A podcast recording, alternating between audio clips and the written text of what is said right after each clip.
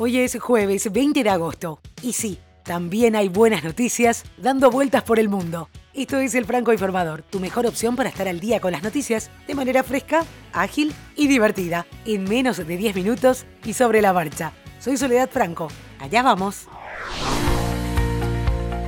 La Fundación Bill y Melinda Gates donó 150 millones de dólares al Serum Institute of India, el mayor fabricante de vacunas del mundo, para desarrollar 100 millones de dosis de una vacuna contra el COVID-19.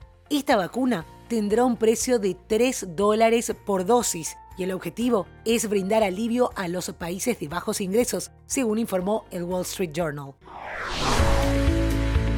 Hablando de donaciones, una donación estadounidense de 200 respiradores mecánicos llegó a Bolivia para reforzar la respuesta hospitalaria a la pandemia de coronavirus. El arribo de los equipos, cuya donación había sido comprometida hace más de tres meses, fue confirmada por la Embajada de Estados Unidos, que divulgó imágenes del cargamento en el aeropuerto de El Alto, que sirve a La Paz.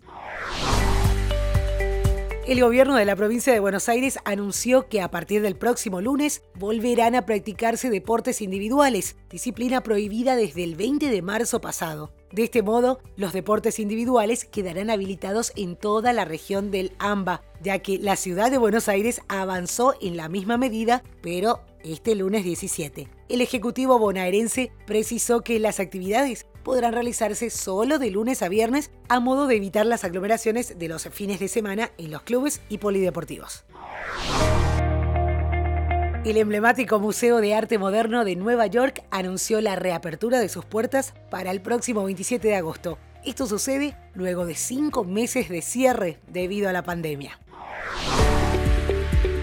el gigante del streaming de series y películas entrará a lo grande en las transmisiones deportivas. Ya sabes de qué estoy hablando. Netflix comenzará la revolución deportiva del streaming con el inicio de las transmisiones de la UEFA Champions League, UEFA Europa League y la Liga 1 y 2 de Francia. De hecho, Francia será el primer país del mundo en donde a través de Netflix se pueda ver en vivo una transmisión deportiva. Con este nuevo paso, el gigante pone a temblar una vez más al mundo de la televisión tradicional. Sumando los deportes a su catálogo de series, películas y documentales, solo les queda incursionar en las noticias. Quiero hacer una pequeña pausa para decirte que este podcast es producido por La Podcastera. Desde ahí pueden ayudarte a crear tu propio podcast si además de escucharlos, querés que te escuchen, si tenés algo importante que comunicar, si sos experto o experta en tu área, podés tener tu podcast y transmitir tus conocimientos, vender tus productos o servicios al mundo entero. Podés contactar a lapodcastera.gmail.com en todas las redes sociales también y solicitar una asesoría gratuita por ser oyente del Franco Informador. Dicho esto, seguimos. Caso de estudio emblemático en el mundo de los negocios y el marketing es el caso de Blockbuster. Precisamente tiene algo que ver con Netflix, porque rechazó una alianza en aquel entonces con esta naciente empresa de alquiler de películas por correo. El último blockbuster del mundo está ubicado en Oregon, Estados Unidos, y tiene una gran sorpresa en la tienda. La ubicación se encuentra ahora en el catálogo de la empresa Airbnb. Blockbuster y Airbnb llegaron a un acuerdo para rentar los espacios de la tienda y poder revivir en familia una noche de película al estilo de los años 90.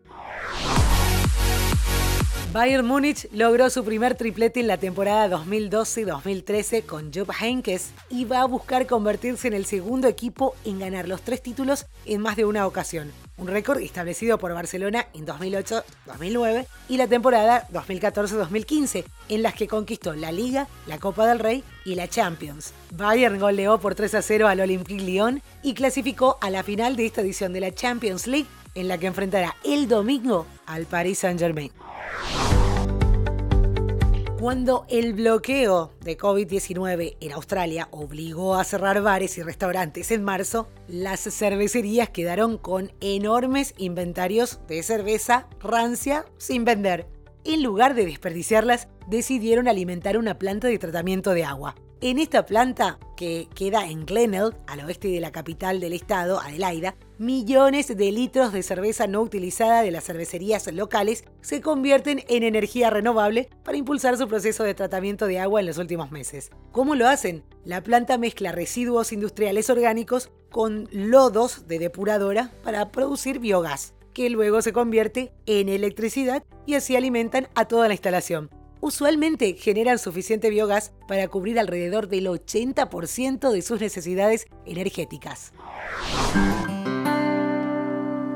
Y hoy nos despedimos con el músico libanés Fadi Tabal, que lanzó un fondo de ayuda buscando aliviar los gastos y recuperación de instrumentos de los artistas afectados a causa de la explosión que se desató en Beirut, la capital libanesa, en este mes de agosto. La meta es lograr recaudar 34.935 dólares, que según informa el músico Fadi, es el dinero que hace falta para recuperar los instrumentos perdidos por el accidente. Todos los fondos serán recibidos por Tune Fork Studios, el estudio de grabación del mencionado artista, y ellos se encargarán de repartir equitativamente a los músicos los fondos recaudados.